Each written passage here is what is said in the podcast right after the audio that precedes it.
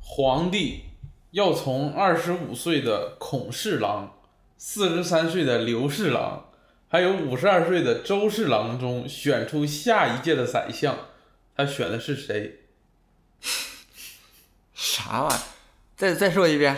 皇帝要从二十五岁的孔侍郎、四十三岁的刘侍郎，还有五十二岁的周周侍郎选出下一届的宰相，选的是谁？你这题出的不对，是皇上不是皇帝。你说吧，选的是谁？皇上，皇上选选的谁呀？呃，就都有谁？孔侍郎、刘侍郎，还有五十二岁的周侍郎，跟年龄没关系啊。跟年龄有关系。选宰相嗯，不知道选的是二十五岁的孔侍郎， 为啥呀？小孔丞相啊，哦，跟年龄还 真有关系是吧？ 系。行吧，这太逗了，这个 咋编出来 的？哎呀，真不容易啊你！你逐渐找我到逻辑强不强？写这种梗的方式了，你逐渐找到了。我这个非常符合小孔丞 相，对不对？其他两个都比他大， 哎呀，还真没见过这么年轻的丞相。嗯，挺好。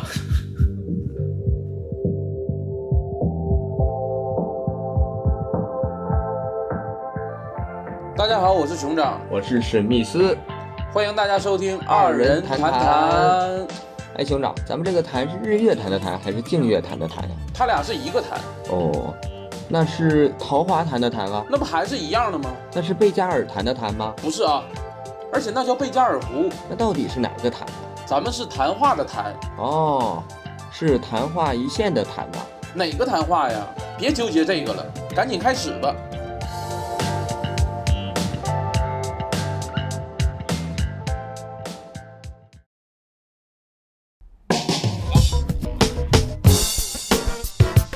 哎，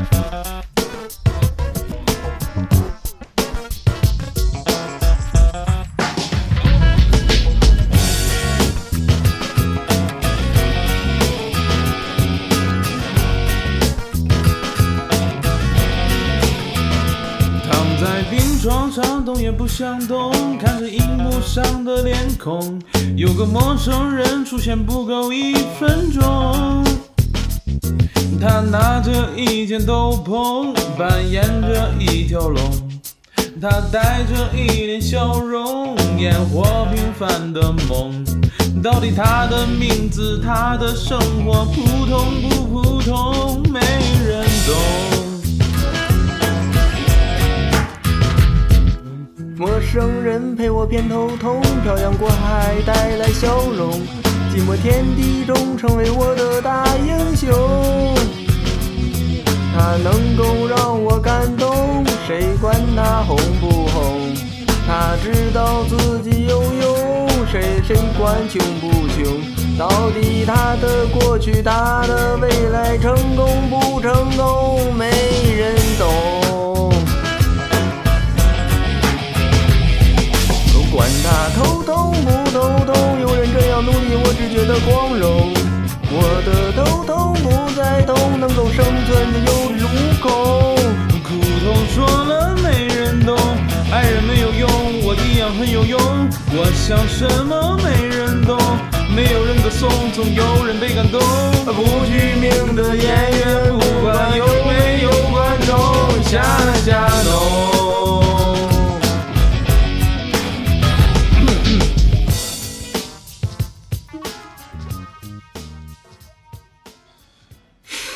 哎呀， 咱俩啊唱的还挺高兴。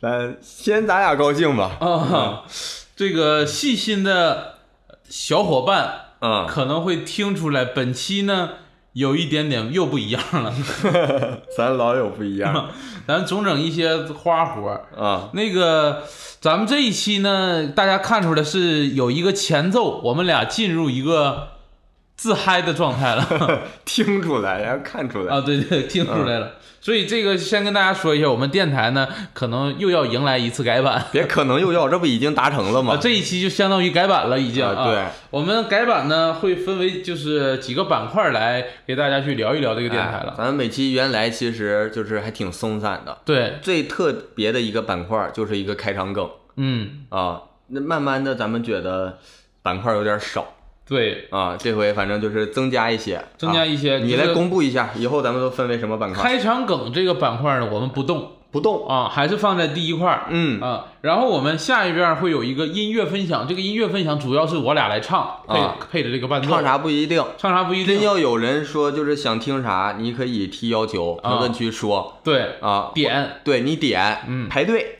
或者是啊这样，或者是有想要给谁送祝福的，点一首歌，我们俩也可以那一期唱一哥，下。啊我保证就是间奏那块儿，我把你的祝福语说出 来。对对对，啊，这一期祝是祝对对对王王老大爷三十二岁生日快乐之类的。对对对，可以，但你可以把我们这个电台这段发给大爷听一 听，中间有祝福这段儿。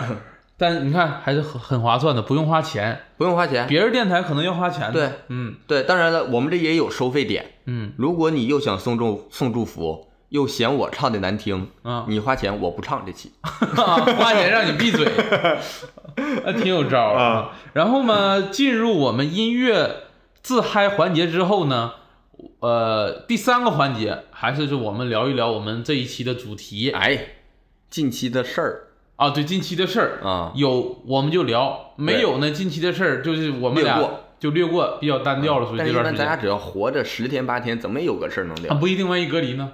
那你就聊隔离呗。你上次说你隔离之后，除了说聊近期的事儿，聊你隔离，你说舍不得聊，你想留着写段子，后来也没写，还不如聊了拉倒了。啊，就是第三个板块是聊一聊近期的事儿，对然后第四个是我们主题每一期的主题啊啊然，后主题就不讨论那么长了，以后嗯，可能主题的时间大概控制在四十分钟左右。啊三四十分钟，对要不然整一期都是。你要是真不感兴趣，一期你都没兴趣。对，这么的观察你主题没兴趣，听听歌也是好的。嗯，然后这是第四个板块，哎，第五个板块呢？又有一个板块啊，对，主要是史密好斯翻跟头这一个板块，那能大家每一看见吗期？ 每一期可能会听声哎哎，听声，哎，小亮给他整个活 儿，走走，快点，啊，完事儿。 这个板块呢，我就是我希望能成一个固定板块。 那我就每次喊一句这个呗，我都不用每次喊，我就这一段，我每次剪去就行了，这几个声儿。 你保留一段就行，是吧？啊，开个玩笑啊，这个后面呢就会有谁一跟你开玩笑了？自己搁这开个玩笑啊，那不开玩笑，史密斯就会翻 跟头。呃，第五个板块就最后一个板块，就啊会我给每一期会给大家推荐一些我们呃比较喜欢的一些作品，包括但不限于各种形式的文艺作品啊啊什么电影啊、音乐呀、小说说呀呀、就是光盘呐、磁带呀光盘、磁带是载体，啊载体啊啊，那就但也是有可能也有呃可能嗯歌剧呀。啊，还有什么舞台剧、话剧啊，啊、曲艺啊，呃，杂谈 啥的，有推荐的啊，对，大家可以呃听一听，嗯，啊，听一推听荐啥不一定。当然啊，推荐这个东西啊，是完全是个人喜好的东嗯西啊，可以，以后咱们这个时间轴嗯也好写了。嗯，我就是五个板块，你想听哪个？我就是把五个时间轴写上，就是五个板块，我也不用把主题那块写那么细了。嗯，真是，哎，我这一下轻松。哎，我都想知道大家按不按照我们时间轴点的去听。 就以前那个确实没有什么必要按照那个点的对去，现在可以了。现在可以我今天就想听歌，进来我就点，听完歌我退出去，完事儿。哎，对，哎，增加一个播放量，你说这何乐而啊不过为？过，然后你没有那么多时间，碎片化的时间。嗯，你到晚上了，你又想听听他们推荐啥，再点一下推荐，又增加一个播放量。对，哎，包括你就想听个开场梗，哎，你听完你撤撤，啊，开场梗他要不想听，完全可以就不点进 来呀。啊，反正就是大概分为这五个板块儿啊，大家以后听的时候呢也方便了不少挺好，啊，因为有不喜欢我俩唠嗑的，有不喜欢我俩唱歌的，挺好 咱俩就没有什么地方就特别招人，大家都行的嘛。 就是这都有自己的取向爱 好取向啊，取取就是偏向爱好啊，对对对。啊，你要说最近事儿，今天我今天早上发生了一个，给我整不会了这个事儿你有不会的事儿啊？啊，给我整懵了。我一昨天今天早上是那个旁边工地当当当给哎呀我妈高兴，我就说深圳的城中村是不是一个固定项目刨地？你别说话了，我说工地，你也是，那观众不知道咱俩住一起了吗？啊啊啊！还没公布呢是吧？别吵吵啊这事儿了，，那整这玩意儿就合适剪的，剪掉，到时候应该完一整啥你就剪 掉，一整啥你就最后都没剪 掉，我每感次觉我给你剪了。 今天早上，因为大大家众所周而知嘛，我那浪动个话太 多了。在那个我们国家的一个四线城市有那么一个小房子啊，哪儿啊？铁岭、锦州啊啥你嗯别的。管哪儿，反正就是屯儿便宜的房子，反正就是一个月供三千多的一个房子，嗯，就是也不住，租出去了，一个月租一千七八，啊那不净赔一千三吗？ 我开心，开心可 以，开心可以开心行吧？开心行，一千三买个开心可以。我这房子之前租一个人儿，他说租几年，租三年，租两年，我忘了。但是租一年到今年、他就不租了。但是你说正常人一说不租了，是不是提前一个月跟房东说一下？然后你说是转租，你转租啊，还是说我提前挂出去啊，还是啥的都行嘛？嗯，他七月份说不租了，六月二十多号跟我说的，二十五号之后的，啊，他说七月份不租了，问我押金咋整？完了，我说你要能转出去，押金就不退你，呃，就就不扣你了。嗯，你要是转不出去呢，我就扣你半个月到一个月，然后看啥时候能转出去。嗯我也不说两个月都扣你的，因为现在房子也不好租。然后我最后呢是，他他意思就是说你就退我一个月吧，我也不帮你转了，你自己想办法吧。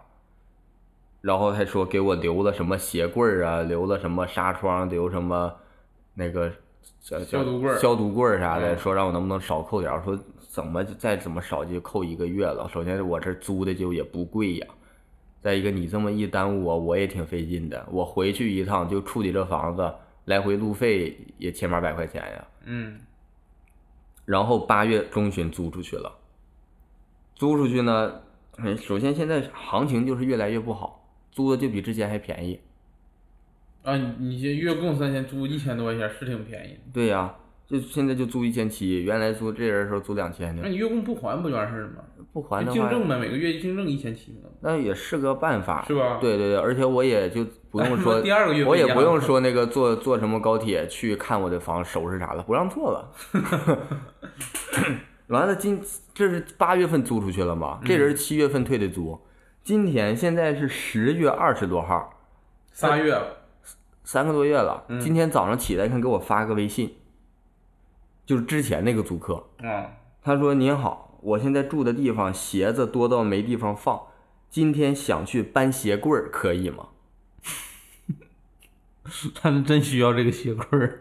但是你咱俩去，你也去了我那屋，你看了那鞋柜儿就是一个淘宝六七十块钱一个对鞋柜儿嘛，嗯，就是那个可薄了，那边那都不是木头的，就是竹四板个儿架嗯啊子放上面放点东西那种感觉。对呀、他我今天早上一下我就整整不明白了，我说是我做人太苛刻了吗？我不想让他去，是我这个关键你现在新租客已经住进去了，就我就想，是我人与人之间的距离就是太远了吗？是正常人大家都是这么近的吗？就是可以随便去人家拿东西，这些，而且包括别人知道那不是你家，别人可能别人住着，给别人造成麻烦也没关系。新租客住进去了，人家鞋子肯定得放那儿嘛，嗯，他来把鞋柜拿走了，那你他也不考虑，是正常人不用这么考虑别人感受的吗？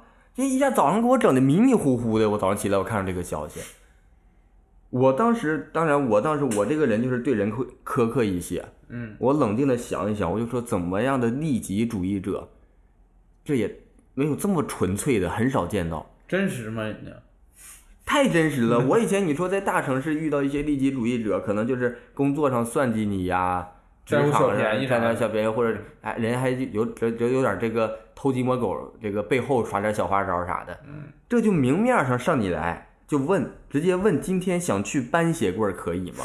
他都不也是不说问一下鞋柜儿还在不在，鞋柜儿在不在，能嗯不能还给我之类的，直接就想今天就想去搬。嗯得亏我今天早上起来了，我今天早上没起来，那是你不是敲下门午就去了呀？我给他回个不太方便，他说好，哦哦，好的。我我那是我的问题吗？我那我就整不明白了。但是嗯然后吧我又跟我媳妇儿说了这个事儿，早上起来，我媳妇儿呢，人还是比较善良一些。嗯，她说你也别这么想，可能有的人真就差这些钱。哎，一下给我整的，你不是的，我现在又到了道德低谷了。 就是那我可以理解啥呢？你搬出去一周甚至半个月，半个月，你要是说说你鞋柜儿要不要扔没扔，我都会回去，这我能都能理解。三个多月，但是三个月，呃而且你又不是什么特别贵重的东西，就几十块钱的东西，哎呀，我就我真有点儿就是，因为你当时选，你要真差这个东西，你当时选择就留在那儿了，已经把鞋柜儿留在这个租的房子里了。你如果真差，就应该搬走嘛。是对你来说是贵重的东西，你就应该搬走嘛。嗯，但留在那儿了，你就有一个扔了就不要的那种感觉，就留在那儿了。所以我不太理解这种为啥三个月之后又问这个鞋柜儿的问题。就是你觉得我没啥问题是吧？我没啥问题啊，那就行。没啥问题，因为我也要为我现在的租客去考虑。如果上一任租客回来把我正在就用，就算我这个房子一直没租出去，嗯，那是谁提前退租导致的我房子要空这么长时间？嗯，我要是扣你两个月押金呢？扣你两个月押金，东西全搬走没关系。而且再说，他说呃就是说少扣点押金，我消毒柜儿什么都留给你，嗯，消毒柜儿也没留啊。我到时候去，他也没说不留给我了。啊、然后到了去一看，消毒柜儿也没留，然后说什么他做的纱窗，我寻思他自己做了一套纱窗那种，就你说是种哦那个能纱窗开其实我也看能了开关的呀或者啥的，嗯那那是你倒粘是上去的纱倒窗是个费用。他那就是拿那个魔术贴粘的那种纱窗了，嗯，那对，那个比较糊弄一点儿。那全屋加起来能超过五十块钱呀、嗯，这个我觉得是，如果是真缺钱，我要是知道他现在就特别缺这个鞋架的钱，我可以给你买一个，但就是就是认识的人儿，你要是真是就是家里困难，就是说临时遇到事儿，嗯，你找我，你好，你跟我说，我能替你承担一些，但是你说你要来要鞋柜儿，我是觉得你没有考虑到别人的感受啊，根本就嗯，完全不考虑了。你就至少你要说不考虑我，你不是考虑考虑租他可客能呢，觉得事儿没那么大，就一个鞋柜的问题，他是这么想，你让我去呢就去了，你要我不去呢我也无所谓，他可能就问想问一下，他就试试对，试试，啊他可能，反正就他试一下没成本。对呀、微他信，他要说问我一下，万一不成功的话，就给我三十块钱，那他就不问了。嗯，就是试一试嘛。行，嗯，反正我也不是很理解这种，就是但是可能咱们作为咱们就是可能是都觉得不好意思，对，就是我不太理解这个试一试，就是我有的事情，我觉得我我试了这个事儿，我就有点儿难受。害臊了，嗯，啊，你这个是你最近的事儿，太近了，就今天早上事儿，这 啊，那最近还有没有其他的事儿呢？最近我没啥了，啊，要呃有的话我也留着下次再说， 咱一次不能聊太多一个环节，啊，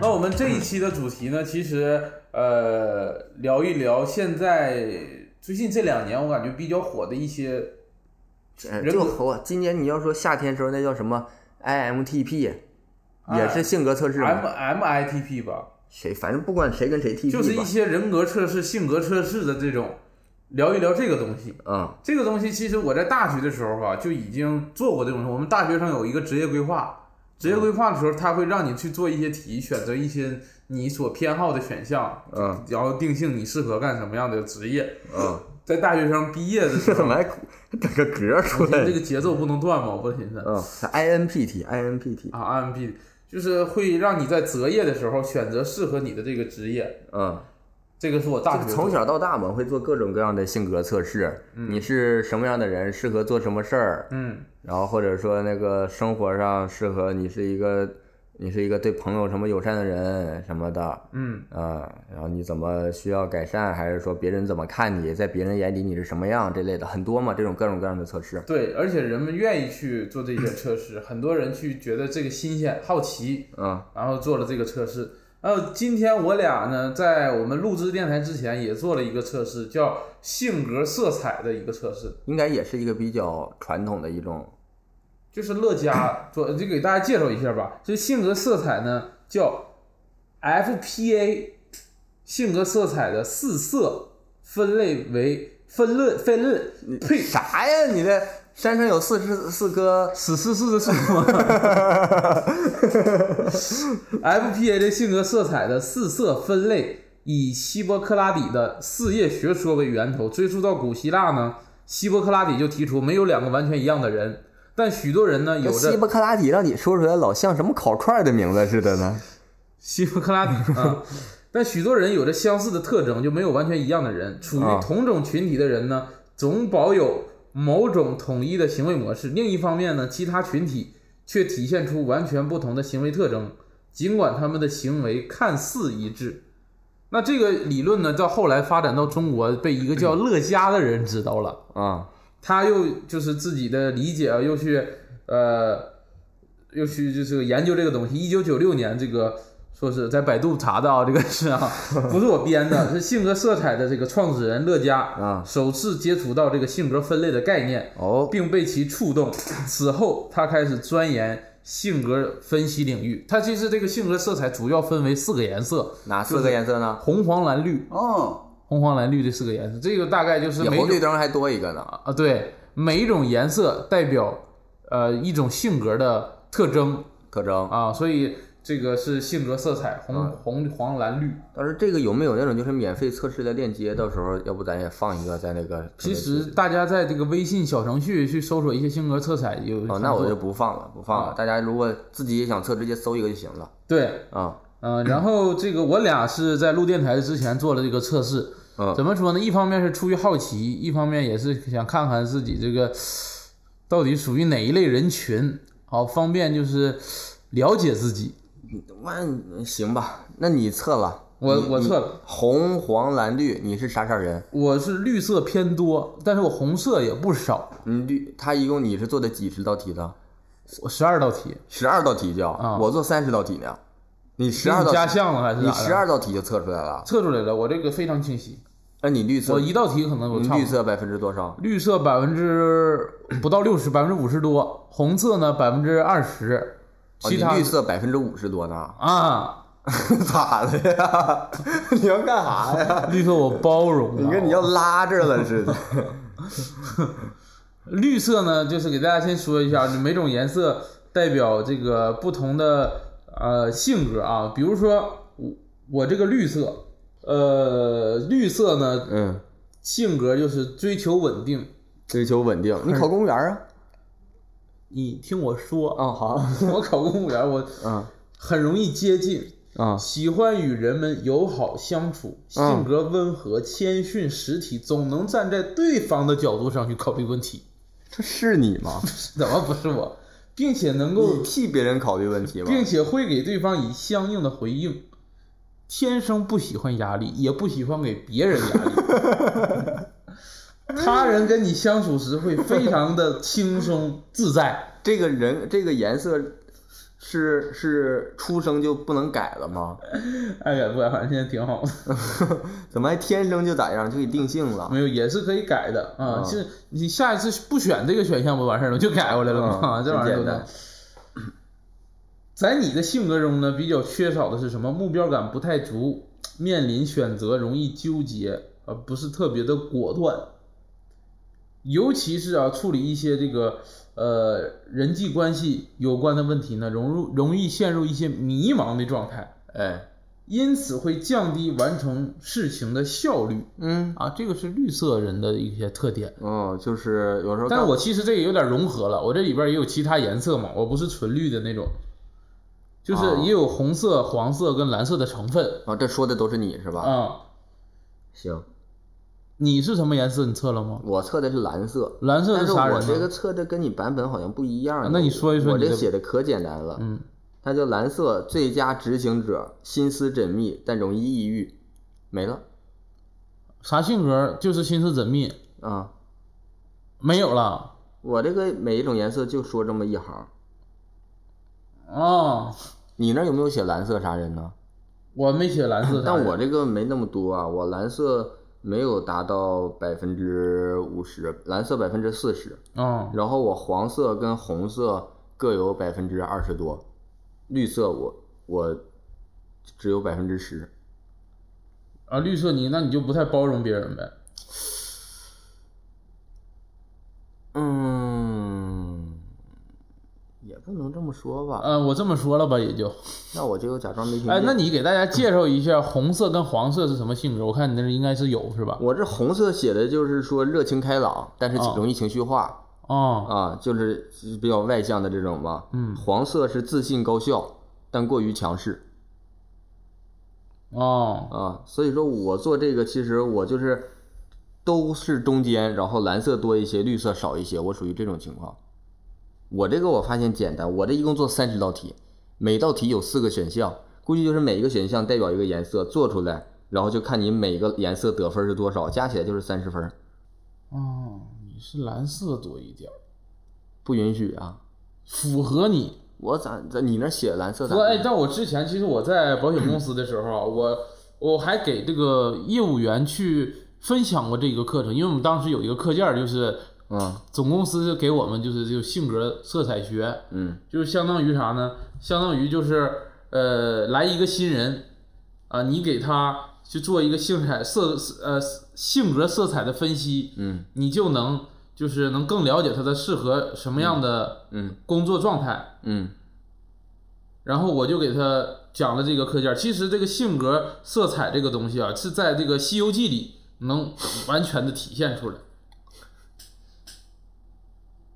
你讲吧，《西游记》里《西游记》里，你发现师徒四人，他其实就是不同颜色的那师徒是五人呢，白龙马不算。白龙那猴也不算人呢，猪也不算人呢。呃，你要这么说就没啥意 思，就是师徒四人，他其实代表着不同的性格。比如说，因为因为一部小说它需要有不同的角色性格呀，它不能两个角色是雷同的呀。你继续，啊，比如说唐僧，你觉得是什么性格？唐僧啊，嗯，唐僧应该就是天生领导者吗？就是黄色吗？自信高效，不对，过于强势。那唐唐僧咋的温柔亲切，但唐容易被欺压？啊唐僧是蓝色性格，啊，唐僧是心思缜密，但容易对抑郁。 对，唐僧容易抑郁，唐僧容易抑郁，我看猪八戒容易抑郁。猪八戒还容易抑郁，他抑郁了，那师徒四人都别拘禁了，啊，他都开心果儿了，就别。行，这个是唐僧，当时是讲的是蓝色性格比较贴近唐僧，他咋的了呢？唐僧咋的了？理性啊，去一些决定一些事，他是唐僧比较理性的一个人。唐僧比较理性，我感觉沙和尚理性，那他一点儿波动都没有情绪。沙和尚是绿色， 沙和尚包包容啊，沙和尚着装也是绿色的。我不管这个，再一个，沙和尚常年在那个流沙河里待着，那水澡也是绿的呀。你不管他潮不潮这个事儿，就是他啊他是第一次出来的时候，一一脑袋顶上挂的都是海带，那不绿色的吗？继续， 他的绿色。你看孙悟空要走，他也在团队里待着；猪八戒要走，他也在团队里待。他包容，他是包容，他是不是没有选择呀？是没有人家都觉得人家卷卷帘卷帘门嘛，那不是卷帘大将嘛，那不是啊，卷帘门的大将嘛。对呀、啊然后猪八戒是啥呢？猪八戒是红色性格，猪八戒是哦，热情开朗，热情开朗但容易情情绪化化。这对不是孙悟空吗？孙悟空多开朗啊！一到那儿，哎，老官儿啊，然后容易情绪化，哎我打死你个龟 孙儿！那是河南的孙悟空啊。 就猪八戒是红色性格，然后孙悟空就是黄色的。啊，黄色是啥？你再说一下，黄色是什么呢？黄色就说那个自信高效，但过于强势。啊，对，嗯孙悟空，你看比较符合吧？嗯，哎，是先有的《西游记》，后有的这个颜色人格颜色那、肯定啊，还能先有呃啊女性的人，设那那这个事儿是这么回事儿，嗯是乐嘉照着《西游记》编的四个颜色，啊，他把白龙马没事，因为白龙马出戏太少，他不知道是什么性格是吧？对，啊、利于传播这样。我说他手怎么九六年开悟的，原来是八六版《西游记》出来的研究十年啊，啊，对吧啊？你他把这个这看的明明白白之后，然后这样他第他这个色彩这个什么研究出来之后，他直接找小号发布了一个用这种色彩来来解读《西游记》，相当于这种二次传播自都是自己搞一种营销手段。就是讲这个《西游记》这个课件儿，这第一版是他做的，搁网上，哎，啊是不是心思缜密，逻辑非常强，都给你整明白儿。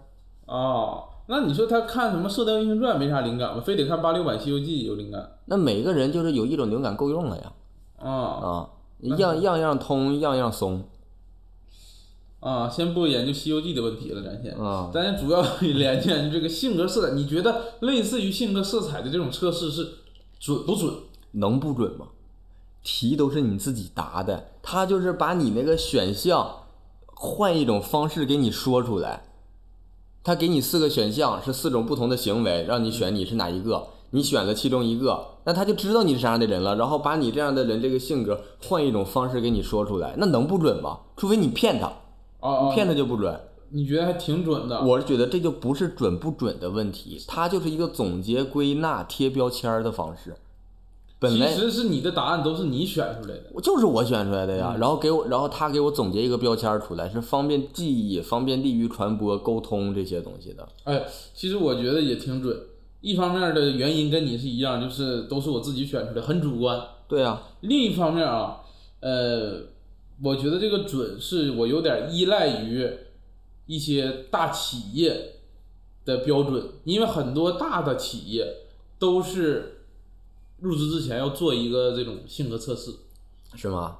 呃，比如说我之前去一家公司，中国平安，啊、偏公司，去总部去呃面试，呃就是面试通过之后，就是你面试、啊没通过之前，你就嗯啊通过之前要做这个测试，如果是这个测试做的不不达到这个标准，你是没有面试的资格的。嘿呦喂，中国平安这么次啊！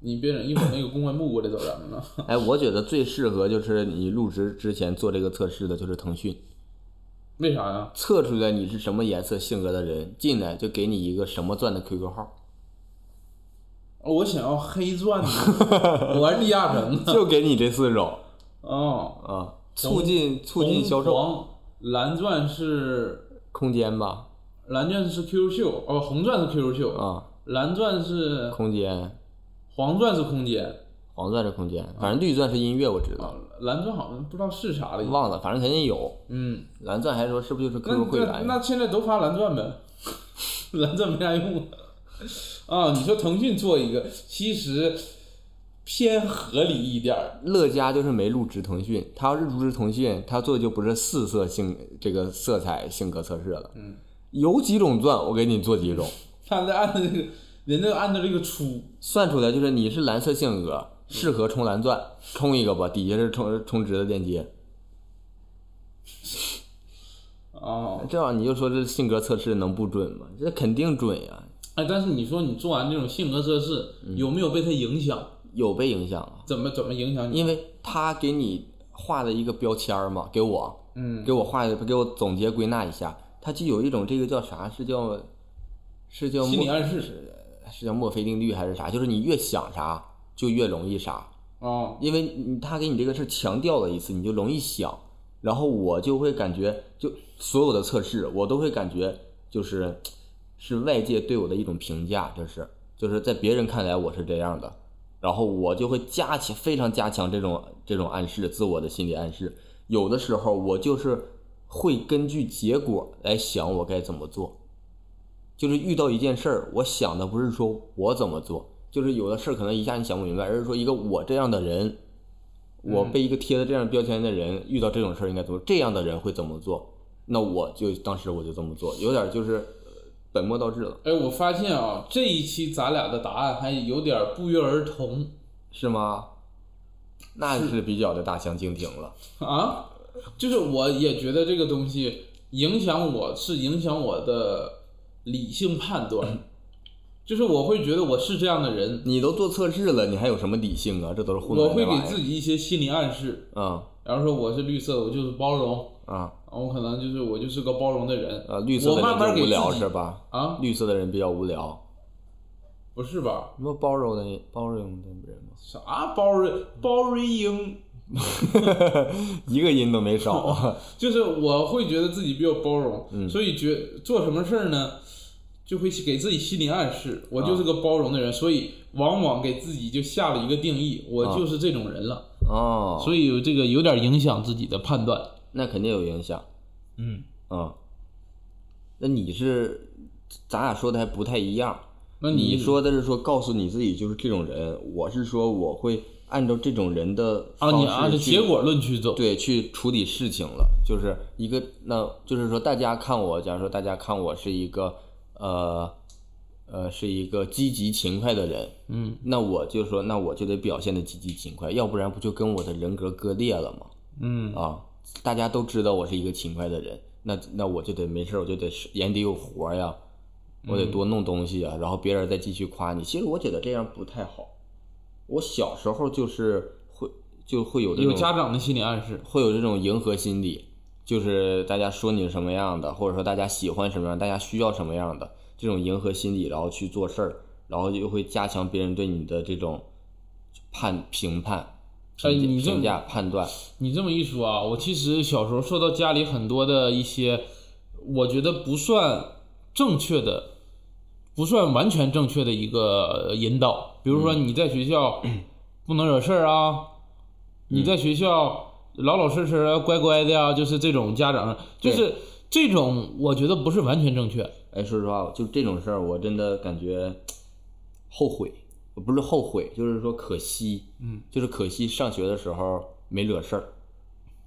就现在想想，你说上学的时候惹事儿，那是一种什么状态？是不是得可舒爽了？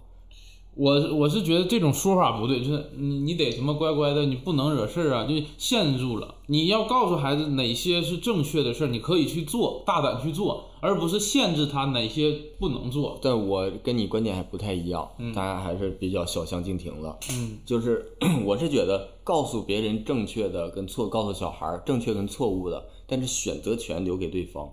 我引导你做正确的事儿，但是接受你做错误的事儿。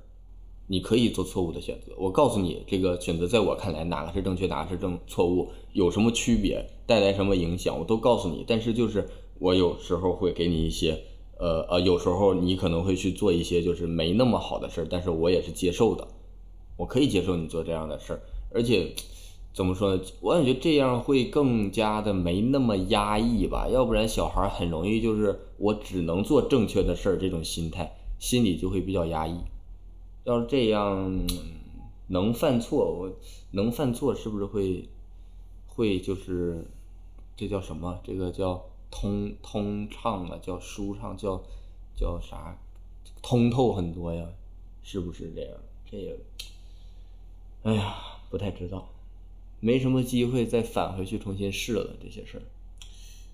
我是觉得小孩儿没有什么说小孩儿犯不了什么大错，对，我是觉得除了什么违法犯罪这些，就是你小孩在学校里没有什么太大的，就是你解完全解决不了，作为家长没有，我觉得。嗯我感觉我已经算是就是在尝试着在那种呃犯错的边缘，嗯总是试探，总是试探，小时候犯一些零散的小错的人了。但是就是比我我现在就可能比起那些从从头到脚做一个完全的呃那种什么呃这词儿要怎么说呀？就是完人顺顺从的，就是完美的小孩儿的那些，我我感觉我比起他们来，我已经有人味儿多了。我感觉他们可能有一点儿就是太像机器人嗯一丧失样自己了，啊，像或者什么的。但是到看着那些就是犯更多错误的人，嗯我又会觉得，哎呀我有可能有时候也会想，我也想做一下那种出格的事儿，想感受一下。感受一下那种感觉。嗯包括我记得有一个，像我们有一个同学，我记得小学的时候是我们一个年级的，嗯别的班的，但是全校出名儿。就是首先他家里可能条件不错，嗯呃，然后然后成绩呢也好，然后就是就是什么大队长啊这类的都是他，嗯，然品后学兼优。品学兼优哎。然后到了初中呢，就会逐渐的看到他这个呃开始呃外放了一些。就小学时候，你会感觉他跟他跟我们小孩儿不是一个收阵营着，不是一个阵营的，嗯感觉他是老师那个阵营的。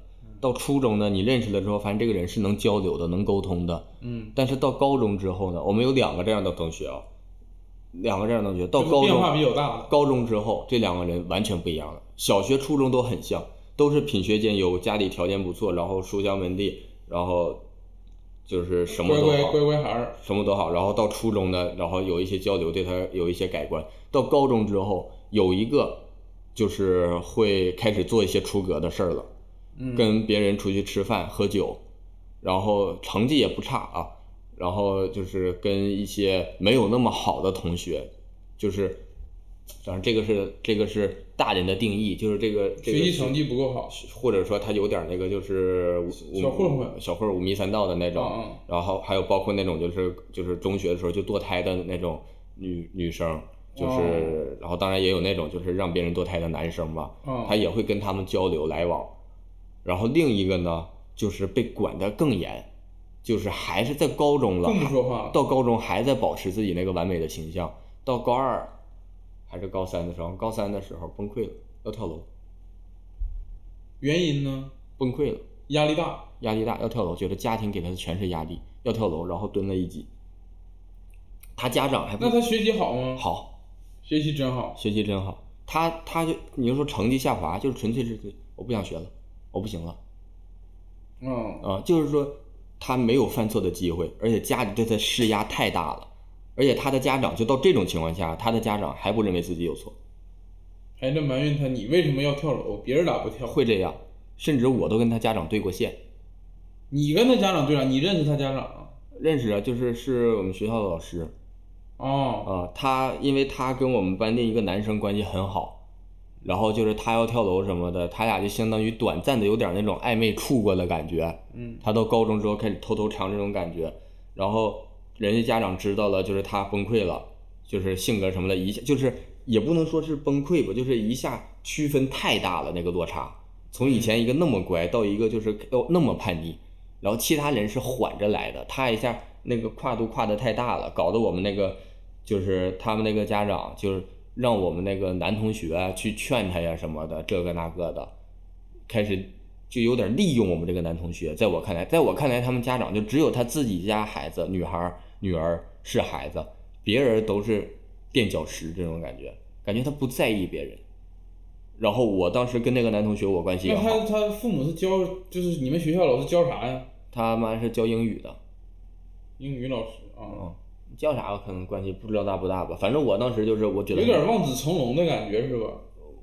女孩儿啊，望望女成凤的感觉。望女也可以成龙吧。然后我， 我当时就我跟那个男同学关系好，我当天有一天我就觉得，我就是来气儿了，嗯我就直接说他，我我给那个老师打电话，我说你这是你们家的问题，你现在为什么要影响到别人呢？别人你自己的问题自己处理不好呢？然嗯后他、那时候怎么说，成年人是不肯认错的，嗯，还会那种高姿态教育我，哎，你就不懂什么，哎，什么你管这个那干嘛？这跟你没什么关系的，你完全可以，这这跟你没就就就他那套理论，在我看来就不是什么值得，嗯，尊重的被教育的方式。什么就是跟你没关系的事儿，你可以不掺和进来的，对你来说只有麻烦。然后就是你不懂，就是说只有我才懂，全是这一套，就是把你没当，没有平等，没有平等没有看平等交流，他就对吧认为你是小孩儿，你懂什么对玩意儿的那种对。但我是，但是你说我同情那个女生吧，我同情，但你改变不了。我改变不了。但是你说这个男生，我跟这个男生关系更好，我同情这个女生，但是就要让这个男生承担那个女生的家长没有做到的一些事情吗？因为那个女生不听家里话了，突然就变了，但是她听这个男生话，然后他们家长就让这个男生来让他做这，让他做那。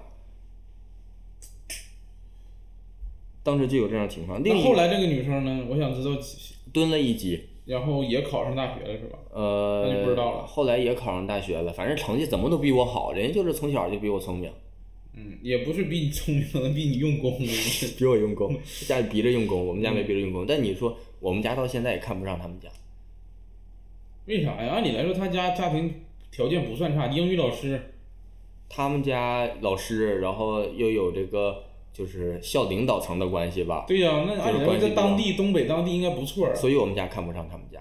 啊、你们家他们他们利用这种能力，他们就是那种目光就局限在我这个能力范围内，小村儿里、小我镇里，我在这个镇里，我称王称霸，我我是我是上等人，就完事儿了。出去之后，就是你要出去外地，那都跟孙子似的。这出去外地，他那种趾高气昂完全用不上，嗯，他没有那种对外的能力。我们家就因为他们家对我们家，我妈也是老师嘛，嗯，有过一些那种嗯，不能到迫害的程度，但是有排挤吧。有一些有一些背后搞的一些小动作啊、啊、然后到后来还自己还觉着像没事儿人儿似的，后来还跟我们家想说话呀、来往交流，我们都不理他们的，有点自以为是，以为自己有点小势力。真真觉着自己不错了。就觉得别人都不懂了，但是我们家对这种就是上一辈吧，上一辈的恩怨，在他们那一辈我们是不理解、不理睬的，但到我们这一辈我们就都没什么，我们就是直接是没什么来往，没什么交流。好，那其实呃，我们有点聊远了，还是聊一聊，就是说心理暗示这个对人的，就给你潜移默化的这种感觉，或嗯者是你活在别人呃不这个测试不属于活在别人期待中，但是你这个故事已经活在了家长的期待中，这个小孩儿了，嗯，嗯，有点是被这种有点精神控制的感觉，说是精神控制，其实就是贴标签儿。他从小就被贴了一个完美的标而签且儿，他认为自己应该达到应该完美嗯完美。就跟这个你说色彩测试，我现在是一个蓝色的人，嗯是不是我就得做蓝色的事儿，我就得逻辑性强，就得心思缜密？不是，而是我本来就是这样的人。嗯，有点那种心理暗示的感觉啊。那其实我们做完这种测试，大家就是我们俩都说就是有有有被影响过。对，这种测试很多都是那种口水测试，就是感觉测完就是图个乐儿的测 试。啊，图个乐为主，这种主要是你有这没有这种，其实我感觉都不如什么星座测试，他猜我，我还觉得有意思点儿。 不是，那这种图个乐儿测试咱不说，你有没有做过什么你觉得比较有用的测试？呃，对你来说是有一些正向的，或者是引就是正向的作用吧？也有吧。你要说作不作用的话，你 IQ 测试是吧？对你有啥作用吗？因为这个 IQ 测试它不像这个的题目，就是都是一些大白话、嗯水词儿的东西。IQ 测试是你只要有对题目答题的理解能力、基础理解能力，它题是不存在什么答题技巧性的。你像这个测试，如果我想的话，我可以做一个大绿的人，我能答出来这样的结果，嗯，对吧？色彩这个因为 IQ。 IQ 是有正确和没有正确的，哎 I 不正确的这个嗯 IQ 不是正不正确的问题，它是它它就它就是纯纯纯测智商智力，它不是那种就是说你会不会，而是说你有没有。IQ 测试我觉得就比较准，我测出来就是不高不其实你低。这个测试也有点偏向蓝色性格，比较理性的这个测 试。你就爱测星座，不是我，我觉得有用的测试呢，一个是学校的那种测试，高考嗯，这有用吧？决定你一生的命运。 哎，这是第一个，再一个、高，考是啥测试啊？高考是那个也算是智力测试，应该算是智力测试。不知道。嗯，再一个还有那个 MBTI，我不知道咋读，我就拼出来了。这个测试是对一个什么？适合职业。职业规划，相啊当于、就是你适合什么职业，其实说的还挺准的。我当其时实，这个也差不多可以理解，就是你什么样的性格做什么职业会轻松一些嗯，啊、呃，说的挺准，当时就说我适合做一些什么编剧啊、科学家呀、工程师那啊，我现在也干编剧了。你不一定适合。哦，逻辑缜密的人别当编剧，就找那个包容性强的人编啊。那个呃也明白，嗯就是说你是编国产剧，我编这个就是主流的世界的通通用的这种东西，这种东西比较讲我逻编辑。出来的都是国产的，因为我是中国人。不是，这是因为你包容的性格，你能理解你理解范围内的事儿，而我用逻辑这一套东西在全世界都是通用的。这个现在不是夸你的阶段，是说我这个职业的阶段， 你不用往非得往里加你 啊。是、我当时适合编剧、科学家、工程师，而且就适合那种、甚至编程啊、研究所，就自适合自己研究点东西那种感你觉。也不适合呀，啥不适合？你适合编程，我没干过吗？你干过吗？我干过，我大学学的就是什么 C 语言啥、Java 啥都学过那。你就是当时做的这个测试嘛，说你适合这个你就学，学完之后发现不适合，毕业没干过，是不是？从这里边找适合的行不行？你不是说那什么是 C 语言 Java 学完现在还会吗？会呀、if、what，这不会吗？这，这是英语，那 我就里边 C 语言你有学没学过 C？学过有，这是英文嘛？你就学几个单词，括弧， 头文件，说出几种头文件， include 还有包括这些，我说 include 是包括包括这些。什么玩意儿？你又没干过就就上学学一下。那你说毕业干啥了？毕业还是干了你这种就是包容性强的工作，就培训师，哎，我这培训师包容性真强。那是你啥人都得包括包包都都得都得包容。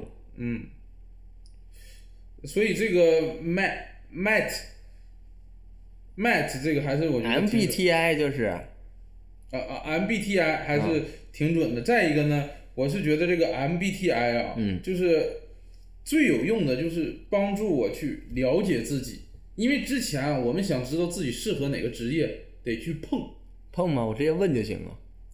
问谁呀、这个问所有人，问这个职业里的人呢，你们平时做什么？你比如说编剧，以前你能接触到编剧吗？啊，能啊。滚他妈犊子！不是，那你不上网吗？现在互联网这么发达，我高中的时候就是跟网友聊天多，然后我当时就已经想自己以后做什么做什么，就接触到很多职业的人。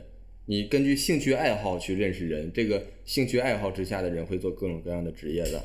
问你是干什么的，然后问一问你们平时干什么，是全国各地的都有。但有的职业你其实就是你很难接触到，倒也是很难接触到，然后很难接触到职业，也很我难去我做也呀。不知道我到底适不适合。比如说，我我知道编剧有这个职业，一是我不了解，嗯二是我没法入行，就是我不知道怎么入行，嗯没人带。啊但是现在，比如说测完做完这个测试，我会想办法，就是看一看，找一找有什么机会。以前就会觉得这个东西离我挺远，嗯现在会主动往那方面使劲儿。嗯啊，这个是我再一个就是帮助了解自己，就是就是性格之后找到适合的职业，这个我觉得是挺有用的。那行也也是以就是也对人有用，对一部分人有用，其实也嗯嗯，那这个就是性格测试、人格测试、什么职业测试、IQ 测试的这些东西，嗯。那你测没测过 IQ 啊？我测过，你多少啊？我我没做完，这玩意儿还能没做完，做不下去了，暴躁做到一半累了，啊！IQ 测试题多，累了，然严后谨呢，累了，然后还得每道题都得去动脑。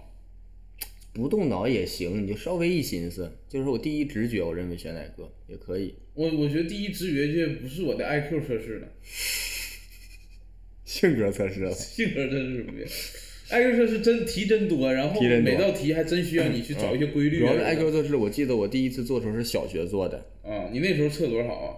一百一十二，一百一十二算高了，呃，中高吧，不高，我觉得不是得到一百四才算高吗？哦，那一百六呢？一百六就比高还高。门萨会员了属于，门萨会员得多少我也不知道，是不是得一百八呀？好像是不是啊？但是我那时候算一百一十二，然后我到大学毕业后我又测过，嗯也是一百一十多，那其实智商是没变的。基本没变。就是那个测，要不我说这种测试准，但你要说性格测试，我这个人生阶段至少做过得有十次八次了吧？嗯我要回忆起来老不一样，我跟非常受我当天心情的 影响。 我当天出了什么事儿，这个对结局影响很大。再一个性格这玩意儿啊，容易变，智商这个东西啊，你不去训练，很难变，我觉得。而且有时候训练你也变不了。嗯，要不说很多，比如说爱因斯坦，人有的人是生下来智商就比别人高，对呀、他真的前额叶没摘除， 我摘除啊。 说这意思， 说这意思，啊， 就是摘不摘除两说吧啊。我们聊一聊这个，其实性格测试有的时候我们做一做，有的图一乐就行了，图一别乐把这个事儿太当回事儿。对，因为玩儿玩儿吧，也是一个社交手段，对，你有说点类似这于个星座，这个什么 INTP 也是一种社交手段吧？嗯，什么这个东西就 TNT 啥的都有行。有 TNT 不是社交 手段啊，我们不推荐这种社交手段 啊。啊，嗯，就是图一乐，没事儿做一做，开心玩开一心，玩也不用啊批判。啊，而且别把这个结果太当回事儿。但嗯是别从我营销学的角度来说，其实测试这个东西挺有用嗯的，就是很能带动这个活跃度。呃，属于一个互动的一个东西。对对，是一个互动很强的东西，就是测试这一块，在我们营销上来说是一个非常呃常用的一种，就是做社群互动啊，或者做什么营销手段的一个技巧。嗯，而且你看，我们俩做的是免费，但很多人去愿意去付费去做这个东嗯西。觉得花五块钱做这测才能准一点儿， 啊，对对对，很多这种的，也有所以大家平时做就是开当玩儿了，当当玩儿了。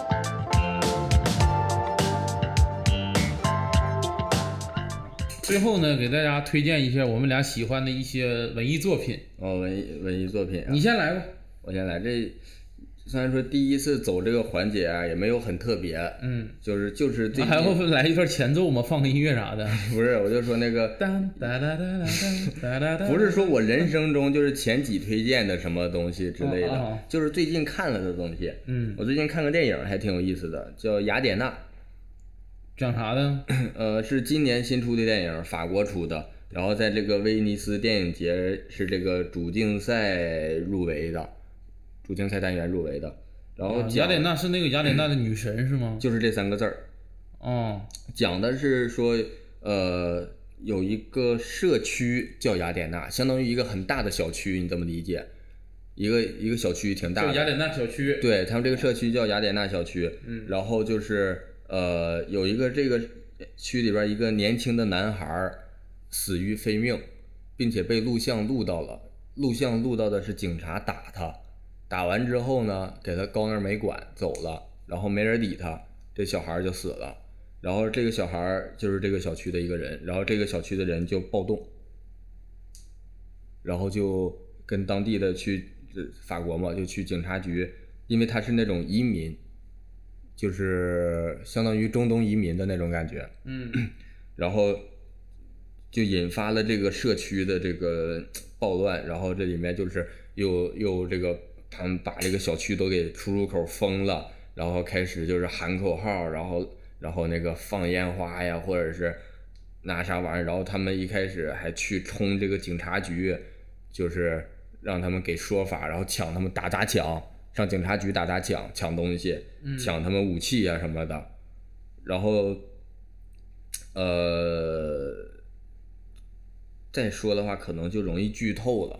就是主要就是讲这样的一个事儿，是一种一种不能说不能说这个核心，说出来就把底透了。但是反正就是一种就是这种呃情绪上的嗯，情绪上的这种对抗的这种，然后是这个小区里面的年轻人，然后组成了这样的情绪对抗的团体，然后跟警察对抗，然后这个也变成一个在他们这个设定里变成了一个这种热门的新闻，然后也引发了全国的很多的这种反抗情绪，尤其是这种难民、移民，弱者的反抗。对，嗯，然后具体怎么进行的，那就是它是一有个就是现实片，没有什么其他科幻的元素是吧？没有没有，啊，就是就是这个直接讲的。然后我觉得特别厉害的一点啊，首先首先就是这个情节还挺有意思的，然后最厉害的一点是它的摄像太厉害了，纪录片摄像。不是纪录片摄像，纪录片摄像没有那么厉害，伪纪录片摄像很好做的，它的摄像就是难度太大了，你在看的过程中会看到会看到那种代入感非常强的镜头设计。首先开场一个贼长的长镜头，从警察局，我就只讲开场这一段儿吧，也跟刚才说的这个介绍差不多。在开场是警察局这边在说，说我们会找出那个凶手的，我们会，我们现在是没有查出来当时这个打小孩的是谁，等我们查出来会给大家一个满意的交代。在警察局这块儿就是对着民众喊哦了，有民众聚集，嗯然后这边就摄像机本来是看着警察这边的，然后挪到一个人的手里，拿着一个燃烧瓶，点着了就汽油瓶，咔扔出去了，前面炸了，然后着火了，然后就闹起来了。然后这些人就往警察局冲，搁里边就跟警察对抗，打呀、砸呀，然后抢东西。他们还搞了很多那种就是魔术弹、烟花嘛，嗖嗖嗖放那种，啊咔啪啪啪往里放，整的乌烟瘴气、烟雾缭绕的。然后抢了警察的装备呀、抢了枪啊什么的，然后往出走。然后一个面包车接他们，然后上了面包车，然后这个面包车开着，你就看着这面包车怎么开回去，开到他们社区里，然后在这社区里边儿他走来走去，这个刚才扔燃烧瓶的就是他们的相当于领导者，嗯啊，然后再搁里面就是说分配工作呀，再跟里边儿就是聊这块儿要干，我们接下来要干啥干啥，然后跟里边儿走一圈儿之后，然后再再再到那个他们社区的那个大门，相当于那个大门墙上上城上那边儿二层的那种，就是那个商业体上面那块儿，再往下看着，看看下下面布置怎么样了。然后对面又有警力出动了，然后镜头又拉远，然后再看到整个他这个社区的环境，就是整个这个摄像太厉害了。那你也是站在一个专业的角度上，毕竟你做过这个东西。但是你去看的话，那种身临其境的感觉，身临其境的感觉特别强。嗯，嗯，你这个是《雅典娜》这部电对影，对对，电影，然后电影本身剧情也挺有意思的，当然它的技术我感觉超过了电影本身的剧情。啊，技术，嗯，那你还是这个电。影是多方面构成，电影不是只有剧情我的。啊知道，我这你作为一个专业人士，啊不用专业人士，就是我专业人士给你讲，他分这个，但是实际人看的话，不光只看剧情，大家也能看出他的那些手法呀，很明显了，啊，行吧，对人的情绪有影响。就就是镜头语言，镜头语言，嗯就是镜头的呃方式是一种能达到语言传达的语言传达的方式，给你带来情绪波动的，跟这个。人物的角色语言能给你带来情绪波动的效果是一样的，其实，只不过是另一种另一种语言，嗯就是英语。这是今年你说今年刚拍的还是？呃，今年上映的，当然就是那个在那个威尼斯电影节上映的、哦展映的，然后它在具体在哪国家上映我就不知道了。就在网上也能搜到相关的资源是吧？我就是搁网上看的呀，我还去威尼斯电影节了。啊，行，那我嗯们去威尼斯到时候看一看。威尼斯，啊，你推荐一部雅典娜的电影啊？嗯我推荐一部呢，推荐一本书吧。啊，推荐一本书，这个书叫《是雅典娜的原作，就是 那个，我推荐拳皇里一个人物叫雅典娜。推荐一本书，这个叫《动物庄园》，很多人应该读过。这个小书也挺出名的，这小这说个去年是不是推荐过的？啊，去年推荐过了嗯啊。那我再推荐一 本儿，啊我再推荐一本儿行吗？啊，一九八四推荐过吗？一九八四你没推荐过，这还用推荐吗？这个应该不用我推荐了啊。有没有什么最近看的东西？啊，那这样我推荐大家一本理财类的书籍，行吧？行，这个书名叫《文明现代化价值投资与中国》，长不长？挺长的。长吗？谁问你长不长？比谁长啊？不是，这个是不一样啊。这个人儿，作者是李路，嗯，李路是一个怎么说呢？可能国内搞投资的应该都知道李路这个人，他是是一个比较资深的一个投资者了。嗯，他这本书呢，其实是呃，除了他自己写的之外，还有他在比如说应该是有复旦大学啊，还有一些中国各个大学里的演讲，嗯，的稿子也录进了这本书里。他这本书如果是做理财的，就是对理财感兴趣的啊，可以看一看，比较贴合于中国的环境的投资。嗯，而且它里面也会告诉你一些具体的投资方法，包括怎么选股票，嗯怎么看它的财务报表。